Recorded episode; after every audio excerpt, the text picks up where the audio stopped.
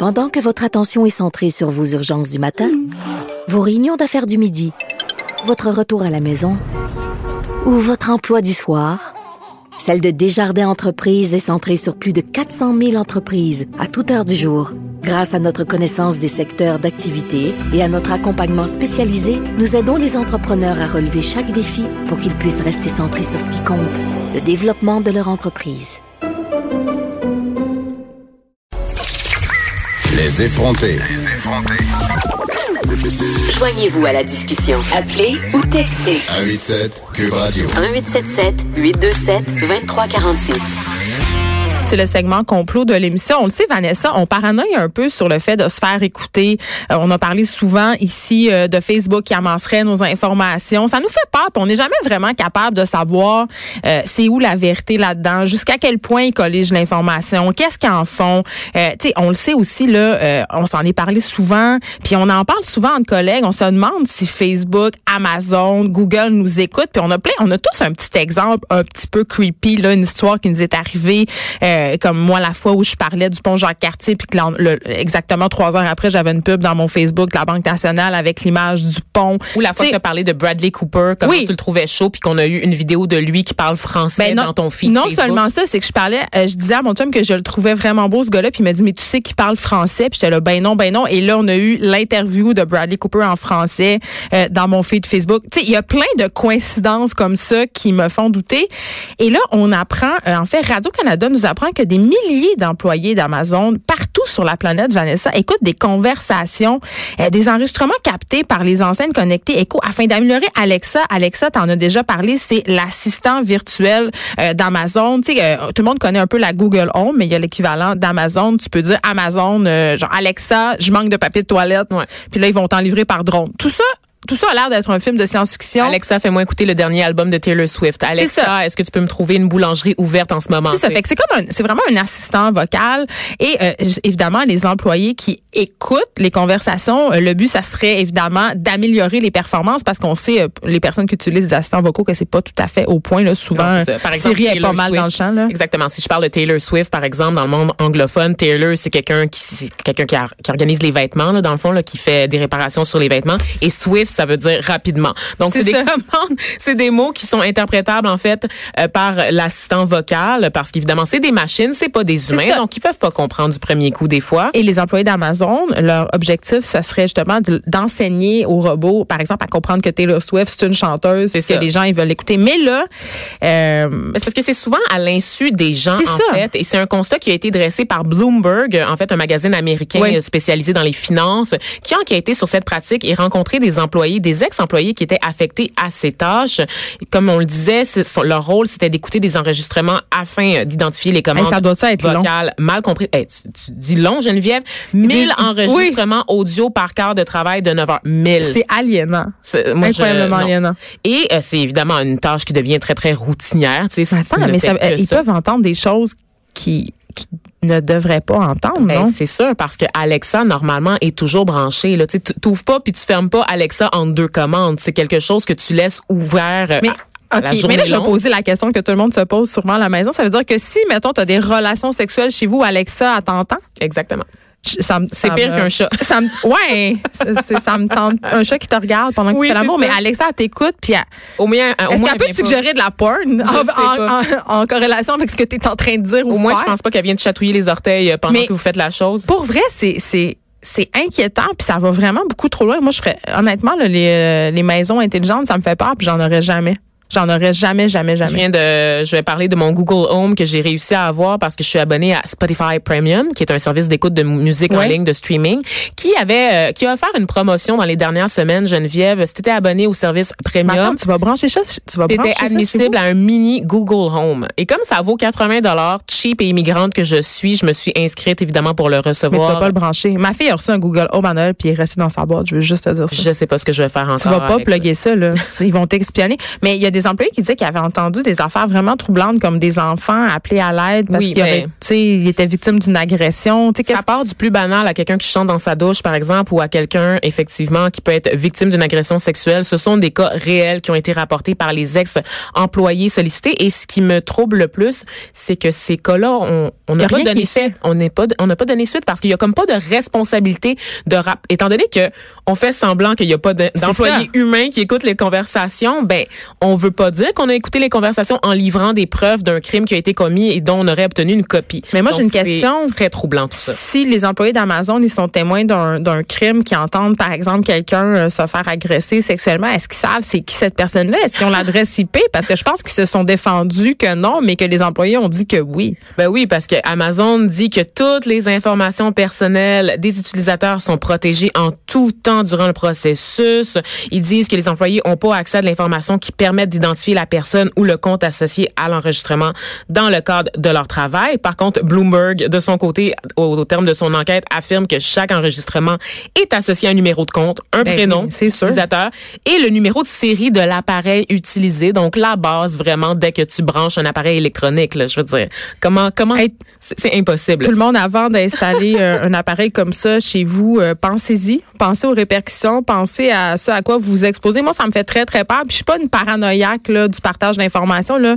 Euh, la plupart du temps, ça me dérange assez peu que Facebook collige des informations sur moi pour les vendre, pour m'offrir de la pub. Là. Je trouve qu'il n'y a pas grand-chose là pour écrire à sa mère. Mais là, là, dans, dans le cas des Google Home puis des autres assistants maison de ce monde, là, je suis très, très, très Tu préoccupée. sais qu'on a tellement battrippé, Geneviève, sur l'influence de Facebook, sur les élections américaines notamment, puis sur la démocratie, qu'on Ouais. a complètement oublié de se pencher sur Google, qui reste le Ouais. site le plus consulté dans le monde. Et C'est eux qui en ont le plus d'informations C'est eux, c'est eux les pires. C'est ceux, en fait, qui détiennent le plus d'informations et ils ne s'en cachent pas, Geneviève. Donc, tout le monde, tu c'est pas tout le monde qui a un compte Facebook, mais c'est tout le monde qui utilise Google. Ben oui. Au moins une fois par jour. Donc, ils savent tout. Ils connaissent votre adresse IP, ils connaissent votre adresse de résidence, votre identité, vos numéros de carte de crédit, vos Si numéros vous googlez comment sociale. tuer votre ex-femme sur Google, ils, vont le savoir. Ils vont le savoir. Et c'est c'est des compagnies qui détiennent nos informations. C'est eux la matrice, littéralement. Là. Et vous avez vu assez de films de science-fiction pour savoir qu'il ne faut pas faire confiance à l'intelligence artificielle parce que veut, veut pas. Un jour, l'intelligence artificielle va être plus intelligente que celle des humains et on va tous mourir, Geneviève. Ah, on, on dit souvent ça à On- l'émission. on dit Hein. souvent ça, mais c'est ça. Ça devrait, être le, ça devrait être le teaser du show, les effronter, parce qu'on va tous mourir. Hey, grosse histoire qui risque de faire couler beaucoup d'encre, Vanessa, un peu partout dans le monde. Tu nous parles ce matin du combat de M, qui est la première personne intersexe à porter plainte concernant des mutilations euh, qui, elle, aurait subies. Euh, ça se passe en France, mais ça pourrait être le premier cas dans le monde parce qu'il n'y a aucun précédent documenté. Euh, c'est une histoire quand même assez tragique, effectivement, Geneviève. Donc, il n'y a pas eu de mort d'homme ou de femme, mais on a quand même tué quelqu'un euh, par la perte injustifiée d'une identité, celle de M, tu l'as dit, qui est une personne intersexe. Et là, pour ceux C'est pour ne ça que j'ai dit IL, Yel, oui, donc... qui est un euh, pronom non genré. As-tu reçu le lexique de l'UCAM? Euh, Je l'ai pas reçu, mais je Ah, trouve que dans le cas de cette histoire-là, on peut utiliser IL parce que c'est vraiment le cas. C'est vraiment le cas. Donc, pour nos auditeurs qui ne savent pas, intersexe, intersexué, c'est l'expression qu'on utilise aujourd'hui pour parler de ceux qu'on appelait avant les hermaphrodites. Donc, c'est des personnes qui sont nées avec les organes reproducteurs féminins et masculins, euh, soit en totalité ou en partie. Donc, par exemple, des couilles euh, qui seraient encore à l'intérieur du corps, qui ne seraient jamais descendues. C'est le fameux I dans LGBTQ2IA+. Et ouais, Et tu donc, l'as appris par je cœur. l'ai appris par Bravo. J'ai un, oublié un même- beau collant dans ton cahier. le 2S de Two Spirit, qui est euh, le troisième genre autochtone. J'en connais beaucoup là-dessus, Geneviève. J'ai des amis dans toutes les lettres. Excuse-moi, je m'étais endormie. Donc, euh, comment ça se passe? Ben, un bébé naît, fille ou garçon ou sexe indéterminé pour 1 à 4 des naissances, donc environ 2 de la population mondiale. Le sexe de l'enfant est flou, Geneviève, en fait, parce qu'on n'arrive pas à arrimer la physiologie avec le code génétique de l'enfant. Donc, ça devient incomplet. Et avant, ce qu'on faisait, en fait, c'est qu'on demandait aux parents de choisir le sexe de l'enfant. Où on y allait avec ce qui était apparent, qui se rapprochait le plus Ouais. de l'idée qu'on se faisait du, de l'organe génital. Mettons un gros clitoris, ça pourrait être un pénis. Tu sais, on y allait euh, Exactement. avec le plus facile. Le plus facile, donc on demandait immédiatement après l'accouchement, en fait, Ah, pour opérer tout de suite en procédant soit à l'ablation ou à la modification des parties euh, problématiques, entre guillemets. Donc, un couple, par exemple, qui aurait vraiment voulu avoir une fille, qui se ramassait avec un enfant doté d'une vulve et d'un pénis, pouvait décider de juste couper le pénis. et donc, on pensait que ces chirurgies correctives étaient sans conséquences pour les enfants, mais c'est vraiment faire abstraction complètement de l'ADN, donc les chromosomes, n'est-ce pas, du développement du cerveau et celui des hormones, donc dans la croissance les années qui suivent, et du consentement de l'enfant. Donc, c'est bête, mais c'est quelque chose de très, très important. Et donc, cette histoire de M, c'est quelqu'un, c'est une personne qui est née avec un vagin, des testicules, pas descendu, un micro-pénis et un clitoris développé. Il y avait des attributs des deux. OK? Donc, c'est, c'est beaucoup d'organes. C'est très rare quand même. C'est très rare, mais tous ces organes-là génitaux étaient parfaitement sains, OK? Selon le dossier médical obtenu euh, par les journalistes qui ont enquêté sur son histoire. Mais les médecins ont réussi à convaincre les parents de M de l'opérer en évoquant là, un risque de cancer obscur. Pourquoi? Pourquoi un risque de cancer lié à des organes génitaux particulièrement sains? Absolument pour le faire rentrer dans un sexe défini. Oui, puis ils ont même, sont même allés... supporte pas. Oui, puis ils sont même allés jusqu'à dire, ne lui dites jamais c'est ça qui s'est passé. Ne lui dites jamais qu'il était intersexe. Euh, parlez jamais de ça. Exactement. Donc, comme le clitoris était plus développé que le pénis, parce que je rappelle que c'est un micro-pénis, ils ont décidé de couper le pénis. Et donc, ils ont décidé que M serait une fille. Euh, donc, il y a beaucoup d'opérations qui ont suivi, qui ont infligé à M, aujourd'hui, qui a 41 ans, énormément de problèmes de santé. Euh, et pendant longtemps, en fait, les parents ne savaient pas ce qui se passait. Parce que, tu sais, t'es, es là. Tu viens d'accoucher. au médecin. Ben oui, tu viens d'accoucher. Ça, c'est il y a 40 ans de ça. Là. Oui, oui. Tu viens d'accoucher, le papa, il, il, est stressé aussi. Tu te demandes, mon, Dieu, c'est une abomination. Qu'est-ce qu'on a entre les mains? My God. Et les médecins te disent, oh my God, il faut opérer au plus cri, sinon il va, il va développer un cancer. Toi, tu veux ce qu'il y a de mieux pour ton enfant? Tu suis qu'est-ce qu'ils disent. Tu suis qu'est-ce qu'ils disent de faire? Mais là, on parle de vaginoplastie. On parle de dilatation du vagin à, à, un enfant de 4 ans. On parle d'un enfant qui s'est fait rentrer euh, des crayons, des dildos euh, pour ouvrir son vagin. C'est de ça qu'on parle. Absolument. Donc, parce que les parents ont demandé tout de suite, ben, y a-tu d'autres enfants qui ont des cas similaires? Est-ce que vous pouvez nous faire rencontrer d'autres parents pour qu'on ait une décision? Puis non, non, non, c'est une, une, exception médicale, ça existe pas, on n'a jamais vu ça. Votre enfant va être une fille, elle aura jamais de règles, jamais d'enfant, mais c'est une fille. Donc, vous devez cacher toute la vérité sur son intersexualité et l'élever comme une fille. Et là, donc, les parents, euh, c'est pas vraiment un consentement éclairé, Geneviève, on s'entend, acceptent de faire subir à leur enfant cinq interventions chirurgicales entre 1980 et 1993, euh, des traitements en fait. Euh, Invasif. oui, en fait, des, des chirurgies qui font en sorte que M doit suivre des traitements toute sa vie, donc doit continuer à prendre des médicaments. Des hormones. Ne pourra jamais effectivement avoir d'enfant. Et donc, dès la première, oh, je vais te raconter, Geneviève, tu vas capoter. Dès les premiers jours de sa vie, on lui injecte des hormones Mhm. au bébé, OK? Et donc, c'est des piqûres, des injections qu'on répète, qu'on répète, qui font prendre des kilos au bébé, qui lui donnent des boutons, OK? Et on opère les organes pour les faire ressembler à ceux d'une fille. À un an, première opération pour enlever une partie des organes sexuels. À trois ans, tous les organes sexuels internes sont retirés, donc les fameuses couilles. Elle subit une clitorodoplastie pour réduire la taille de son clitoris, parce que non, on n'allait pas non plus laisser le clitoris. Il y a un gros clitoris. Oh, non, non, non, non, que non, que non. Il faut absolument qu'il soit dans la norme, Geneviève. Euh, ce sont des, des opérations qui n'étaient pas nécessaires. C'était pas des urgences médicales, vraiment pas. Non, ça causait pas de douleur, ça causait pas de détresse psychologique. Pas. Fait qu'il aurait juste pu le laisser être puis décider par lui-même de faire quelque chose ou pas. Exactement. Et ce qui s'est passé, c'est que les clitorodopasties qu'il a reçues, en fait, ont enlevé toute sensibilité et toute capacité à ressentir du plaisir. Donc, ils ont ruiné son clitoris, littéralement, en voulant le réduire de taille. À quatre ans, la fameuse vaginoplastie pour former un vagin, parce que la grande préoccupation d'un enfant de quatre ans, Geneviève, c'est d'avoir un vagin. Et là, Vanessa, dis-nous dis mmh. qu'est-ce qu'on lui disait, la raison pour laquelle on lui disait qu'on lui faisait ça. Donc, on se rappelle que c'est une opération qui laisse beaucoup de cicatrices et qui donne beaucoup de difficultés sur les relations sexuelles. Mais à l'époque, les médecins lui disaient, en fait, non, non, non, c'est très important d'avoir un vagin parce que quand tu vas grandir, il y a un monsieur qui va vouloir mettre son zizi en toi.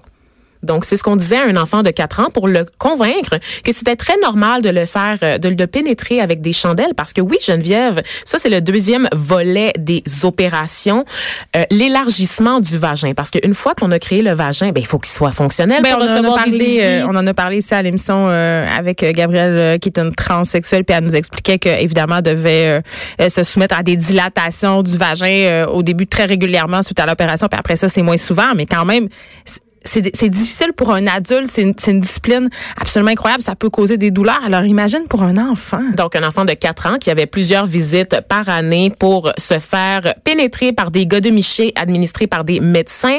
Donc un petit témoignage, un petit extrait. Moi, j'étais à poil sous la chemise en papier d'hôpital, j'avais froid, je pleurais. Il regardait la taille de mon vagin, il fallait tout le temps l'entretenir pour que je sois pénétrable jusqu'à ce que j'ai mal. Et ça, c'est un souvenir que M relate Mais dans le M, cadre. Est-ce qu'elle a une vie sexuelle?